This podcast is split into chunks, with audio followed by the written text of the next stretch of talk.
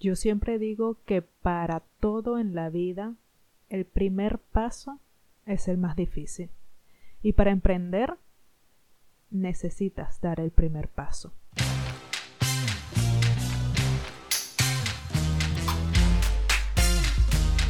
Si yo pude renacer en un nuevo país, sin familia ni trabajo, en pleno invierno e inclusive en otro idioma, ¿me vas a decir que tú no puedes hacerlo? Aquí, en este podcast, no solo encontrarás inspiración, sino también tips que te podrán ayudar a llevar mejor esto de ser extranjero. Y claro, nos reiremos pacientemente en este proceso, mientras tratamos de conquistar el mundo. Bienvenidos al cuarto capítulo de esta tercera temporada que va sobre emprendimiento.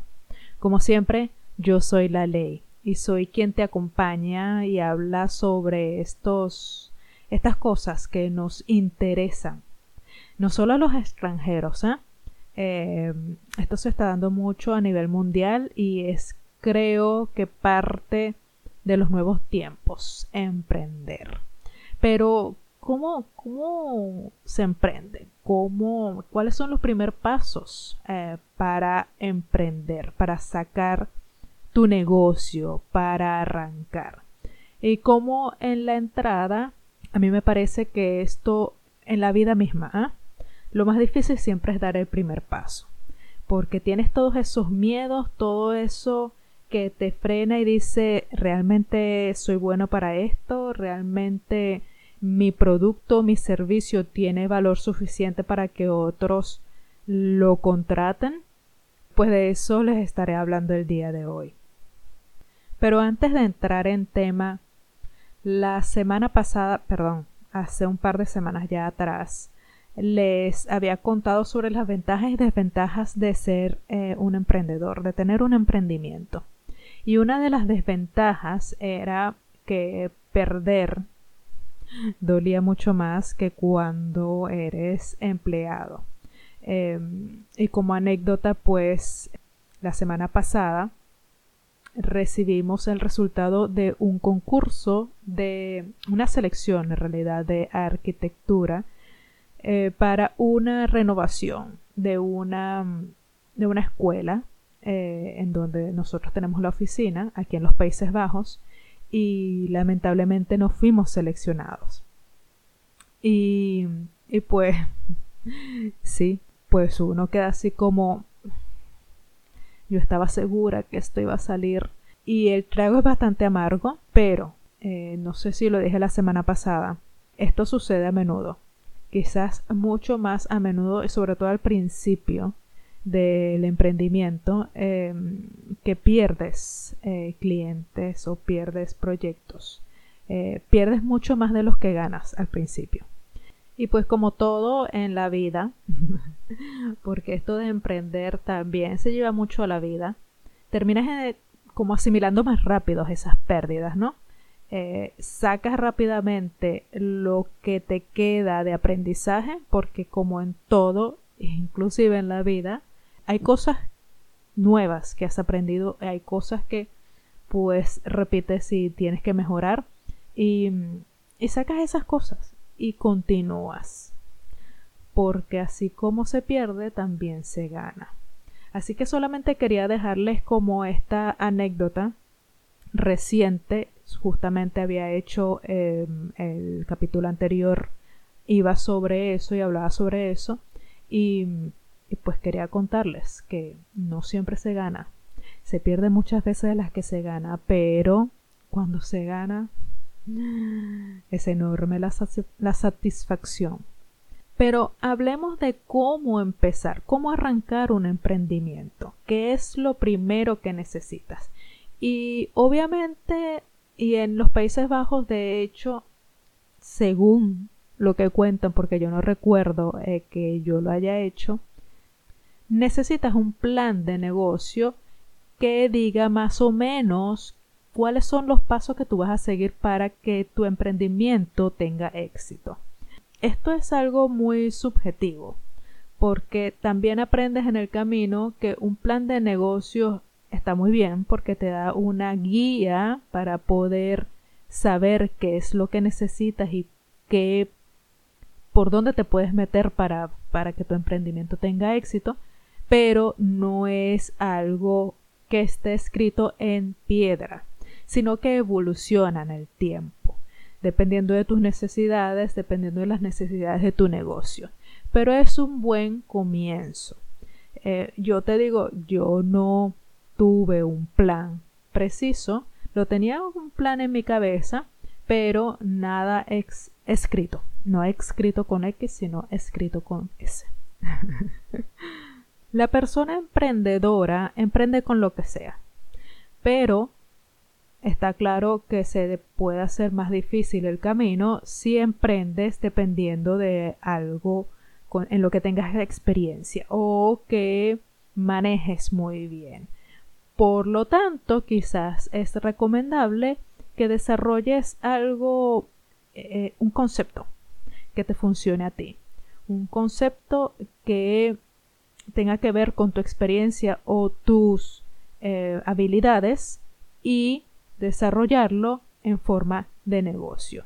¿Cómo puedo vender esto? ¿Cómo puedo? ¿Qué necesitan las personas de esto? No hay que olvidar que la idea de generar un negocio es hacer o crear un producto que la gente necesite, que la gente que mejore la vida de otros. Por eso, pues hay una existe o se hace una transacción, algo que yo necesito y que no puedo o que no soy bueno y decido contratar a alguien, a una persona, pagarle a una persona por ese servicio que lo hace mejor que yo o que me aligera el trabajo a mí.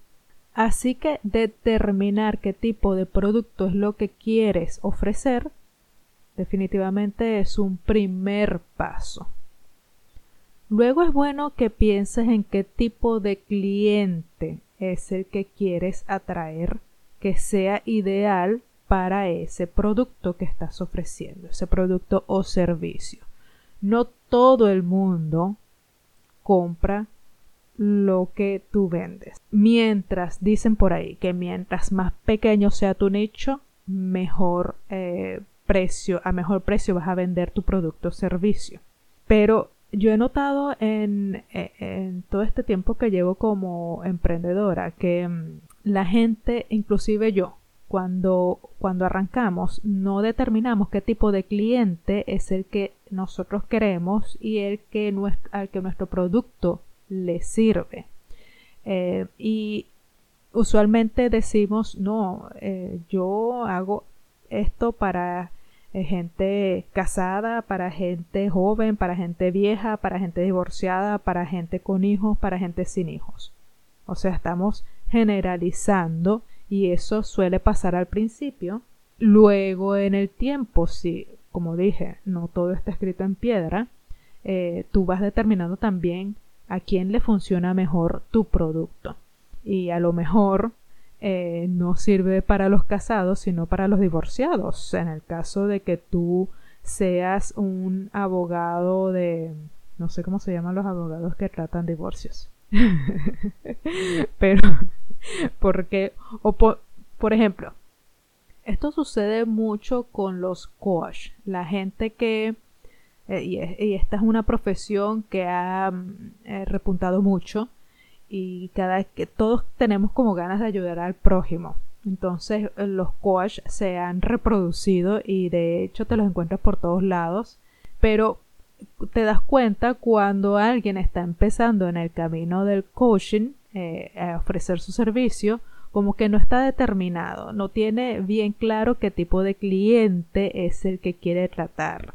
Porque no es lo mismo un coach que trata a gente deportista a un coach que trata a gente con un burnout de trabajo, por ejemplo. Entonces, algo que es bueno que determinas al principio de tu camino de emprendimiento es a qué tipo de cliente le sirve tu producto, a qué tipo de persona em, le haces la vida mejor con tu producto o servicio. Otro punto importante y que normalmente me preguntan en qué momento eh, debería invertir. Eh, dinero, por supuesto, ¿no? Porque tiempo lo invertimos y no nos damos cuenta. Eso es muy importante, ¿eh? No nos damos cuenta la cantidad de tiempo que invertimos en el trabajo y eso pasa factura al final. Así que es bueno también que tengamos, eso puede ser una parte importante de esto de iniciar eh, un emprendimiento, determinar qué cantidad de eh, horas de trabajo físico y mental. Lo único que, bueno, con la mente no paramos nunca. Y como siempre digo, cuando nos volvemos emprendedores, eh, estamos trabajando hasta cuando dormimos. Pero por lo menos el trabajo físico en el que estás, por ejemplo, sentado detrás de tu computador o en el que estás buscando clientes o en el que estás pues haciendo cualquier cosa que tenga referencia a tu trabajo, a tu emprendimiento. Eso es importante, pero en cuanto a la inversión de dinero, ¿en, en, en qué momento inviertes? Y también va a depender esto de qué tipo de negocio es el que estás emprendiendo. Eh, hay negocios en donde necesitan una primera inversión bastante fuerte. Por ejemplo, si vendes un producto, eh, a lo mejor tienes que comprar primero eh, en, mayoría, no, se dice en mayoría, se dice mayorista, en, en volumen alto, un producto para revenderlo en tu negocio. O, por ejemplo, como en nuestro caso, cuando yo empecé, pues lo único que yo necesitaba era uno, programa de dibujo y dos, muy importante, una computadora que fuera suficientemente eh, estable y fuerte para aguantar ese programa de dibujo que normalmente usamos los arquitectos. Y esa era en principio mi inversión. Bueno, y cosas pequeñas como por ejemplo sacarte unas tarjetas de presentación es muy importante no importa que tengas un LinkedIn, eh, es muy importante tener unas tarjetas de presentación. La tecnología y los avances y todas estas nuevas generaciones pueden ser muy digitales y todo, pero el papel y lo tradicional sigue sirviendo. Así que acepta unas tarjetas de presentación nunca está de más. Y lo cargas en, tu, en tu carterita, en lo que tú veas, ah, fulanito así, porque yo hago esto y esto y le sacas tu tarjeta de presentación, cualquier cosa me puedes llamar. Donde esté tu teléfono, donde esté tu email, donde esté tu dirección es necesario. No, no. Pero por cierto, como anécdotas les cuento que cuando yo, esto fue un tip que me dio una amiga también eh, venezolana que ejerce arquitectura también aquí en los Países Bajos, y ella me dijo, una de las cuestiones o de los problemas, entre comillas, aquí en los Países Bajos es que cuando escuchan un nombre extranjero o escuchan el acento de uno, que obviamente mm, pues te asocian con los países eh, marroquíes o turcos, que es la mayoría de la población extranjera que existe en los Países Bajos. Y lamentablemente, pues la reputación de eh, los extranjeros de estos países no es la mejor y hay muchos hay que tener un poquito de cuidado. Entonces lo que me recomendó esta amiga y me dijo que ella también lo hacía y yo lo agarré de ejemplo es poner una foto en su tarjeta de presentación. Sobre todo yo que mi nombre es Leila, es un nombre árabe y al principio siempre me asocian inmediatamente, inmediatamente con eh, una raíz árabe cosa que yo no tengo nada que ver con árabe, solamente el nombre porque mi papá le gustó ese nombre.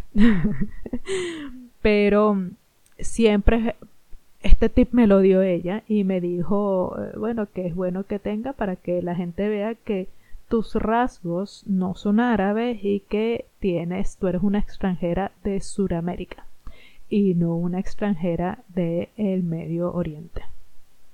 Pero eh, bueno, también tema que se puede discutir en otro, en otro podcast. Pero en tal caso, en conclusión, es bueno determinar eh, qué son las primeras cosas que necesitas esencialmente, cuánto cuesta eso, qué va a ser tu primera inversión.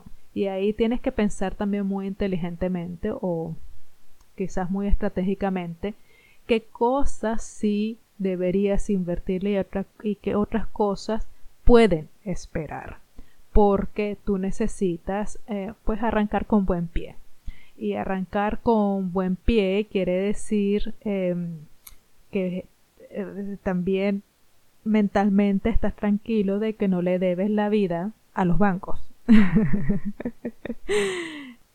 Conste que los grandes inversionistas esto lo manejan muy bien y saben eh, cómo invertir grandes cantidades, eh, en qué tipo de negocios, pero es gente que, bueno, es otra liga, pues para uno que lo que está vendiendo es pancito a los vecinos, pues quizás uno tiene que ver en dónde tiene o debe invertir ese primer golpe de dinero.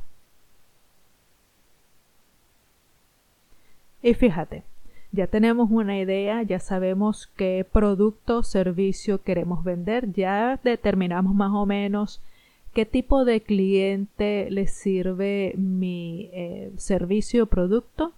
Ya determinamos en dónde vamos a poner ese, esa gran cantidad de inversión de dinero, pero después de eso necesitamos necesitamos determinar el costo, el precio que tiene nuestro producto y servicio. Y eso es algo que nos cuesta, sobre todo a la gente creativa. Eh, nos cuesta determinarlo, ponerle un precio a nuestro esfuerzo, a nuestro trabajo, a nuestro conocimiento. Si tú vas a vender un producto, por ejemplo, digamos, vas a vender Em, alfombras. Pues si tú las haces, tienes que sacar qué cantidad de dinero invertiste en los materiales, qué cantidad de tiempo invertiste haciendo una alfombra y le pones un precio a tu hora de trabajo o tu minuto, lo que tú quieras, y pues hace una, una cosa matemática. 2 más 2 son 4, 4 y 2 son 6. Sacas ahí, son 6, esto cuesta 6, lo que yo hice. Y quiero ganarle, quiero ganarle. Óigase, esto no está escrito en ningún lado, no hay nadie que diga, es, bueno, sí, algunas cosas están reguladas por el gobierno, pero en un mercado libre tú puedes determinar tu propio precio y tú puedes determinar qué tipo o qué cantidad va a ser tu ganancia. Eh, si 2 más 2 son 4, 4 y 2 son 6, eso te costó la alfombra. Tú le quieres ganar el 100%, 6 y 6 son 12. Esa alfombra cuesta 12 euros, bolívares, dólares, pesos, lo que usted quiera. Estoy hablando de un número echando números. Eh, eso es muy sencillo. Eh, lo que es difícil es la parte cuando es un servicio que no es palpable, que no es físico. Como por ejemplo, y por eso digo, hablo de la gente creativa, que producimos em, ideas, que producimos soluciones virtuales, digitales. Em, ese tipo de trabajo para nosotros nos cuesta mucho determinar qué valor tiene, sobre todo cuando uno ya es, tiene mucha experiencia. Uno cree que em, que todo el mundo puede hacerlo, esto es muy fácil, esto es así, pam, pum, pam, pam, y ya se hace así muy fácil. Pero el que no sabe el pam, pum, pam, pam, no lo puede hacer así de fácil. Así que, así que tu pam, pum, pam, pam tiene un valor y tú determinas qué valor le quieres dar. Recuerda que no todo es nuevo si tú estás pensando que tú es una cosa innovadora, tu producto, tu cosa, seguro en el mercado hay algo que se le parezca. Y es bueno para determinar el precio de tu producto o servicio, es bueno que a lo mejor veas en el mercado los otros, eh, la competencia y veas qué precios tiene. Y por eso es que eh, decía antes lo de eh, mientras más, mientras tu producto sea más em, indicado para un nicho en específico, eh, va a tener más, valor porque vas a tener menos competencia. Y cuando tienes menos competencia, pues todo el mundo que necesite eso que es tan específico tuyo va a venir a ti. Y tú vas a poder no solamente aumentar tu precio, sino como tienes bastante flujo, mira, solamente 24 horas al día.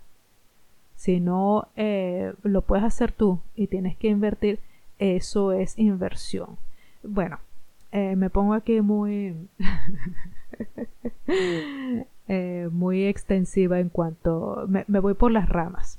Pero bueno, puedes ver la competencia. ¿Qué productos, o perdón, qué mm, precios tiene la competencia? ¿Qué precio tienes esos productos que a lo mejor no se parecen al tuyo? y pero que bueno se puede asemejar y más o menos puedes ver qué tipo de gente si la gente lo compra y eso y también te sirve para eh, esto de ver a la competencia para hacer tu producto o servicio más único y de nuevo volver a ese nicho en nuestro caso ahora porque cuando yo empecé eh, pues yo le ofrecía mi servicio a todo el mundo. En nuestro caso, actualmente nosotros hacemos arquitectura no solamente arquitectura en general, sino arquitectura basada en los principios de la economía circular. En uno de mis episodios al principio hablé un poco, bueno, no un poco mucho. Es aburridísimo ese capítulo.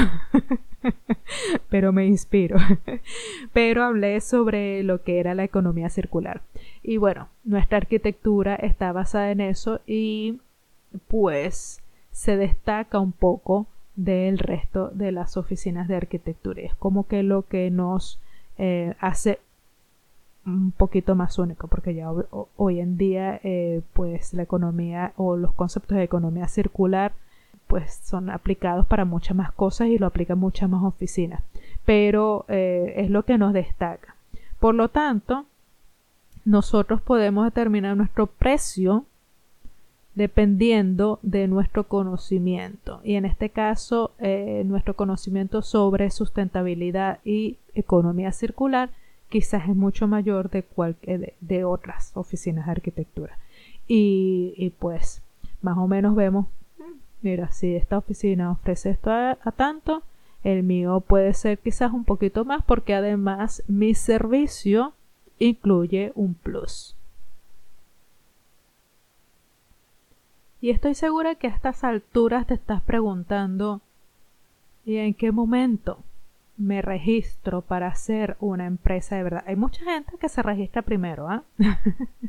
Sin tener nada de esto. Quizás fui yo una de esas porque no tenía plan de negocio.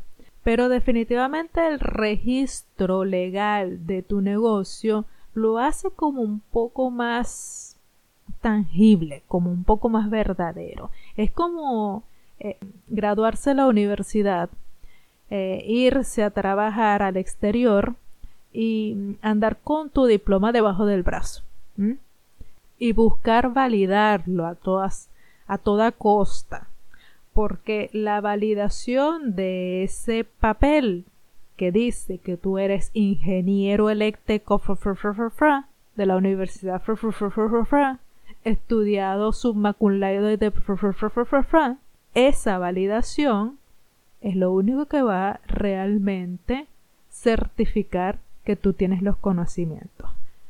Igualmente, tema para otro podcast, porque a todas las personas que me preguntan siempre sobre cómo valido mi título, cómo, eh, cómo consigo trabajo y se concentran únicamente, conste que yo también, ¿ok? Eh, nos concentramos únicamente en validar ese papel que indica que tú eres fra, fra, fra, en vez de usar tus conocimientos que aprendiste en esa universidad para demostrar a tus posibles clientes o a tu posible empleador de que tú sabes.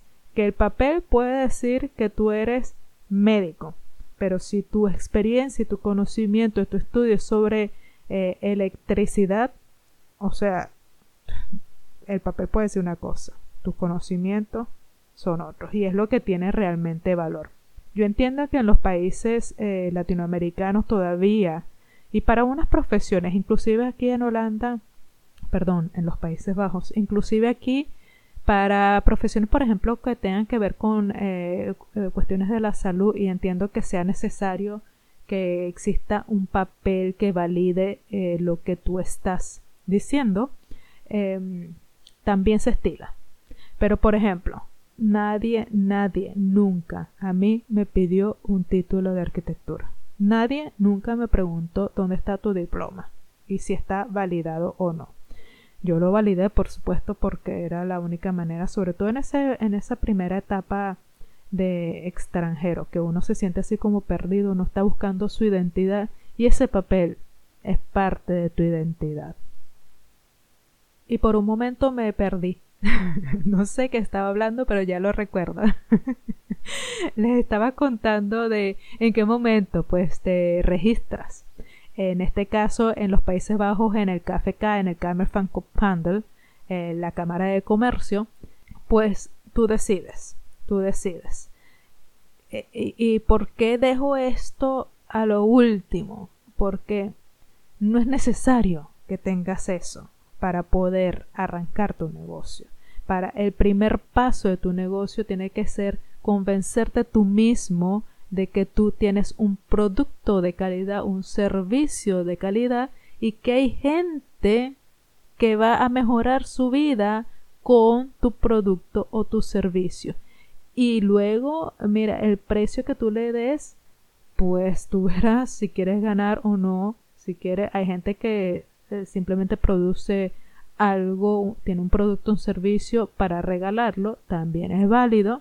Es un modelo de negocio en donde, bueno, ganan unos y ganan satisfacción otros. Solo satisfacción. pero bueno, ya cada, cada loco con su tema. Pero eso existe. Pero eso es lo primordial. Determinar tu producto, el valor y tu cliente es lo que es un plan de negocios. O sea, por eso yo no tenía un plan de negocio escrito, pero yo tenía mi producto, yo tenía mi servicio, yo sabía que mis conocimientos eran eh, buscados y eran necesarios en este país. Por eso también me lancé. Así que, regístrate, sí, pero no es lo que va a certificar que tú eres bueno en lo tuyo. Me gustaría saber, por supuesto, tu opinión al respecto. Me gustaría saber si has emprendido y si alguno de estos pasos, cuál fue el que diste, sobre todo eh, ejemplos para que otras personas también puedan ver que cada uno toma el primer paso que quiere, que para cada uno el primer paso es único y diferente, depende mucho también de tu personalidad. Me lo puedes dejar siempre por mis redes sociales. Mejor si pasas por mi página web www.naciendoenholanda.com y lo dejas en la parte de comentarios de este capítulo o puedes hacerlo a través de mi Instagram, soy Moyley, M W y latina ley con Y, o por mi Facebook de Naciendo en Holanda. Me gustaría escuchar tu opinión al respecto y si tienes sugerencias, pues son bienvenidas. Por último y para cerrar antes de despedirme por el día de hoy, me gustaría comentarles que he abierto un Get Funded para que pues si quieres colaborar con este proyecto, este podcast y te ha servido en algo, aunque sea de inspiración, eh, algunos capítulos de este podcast, pues puedes hacer una colaboración a través de ese link que está puesto en mi página web. Eh, lo encuentras facilito porque si entras al principio a mano derecha en la columna derecha está arribita. Siempre es bienvenido. Eh, nos vemos la próxima semana con otro, otro nuevo capítulo. Que estén bien. Dui.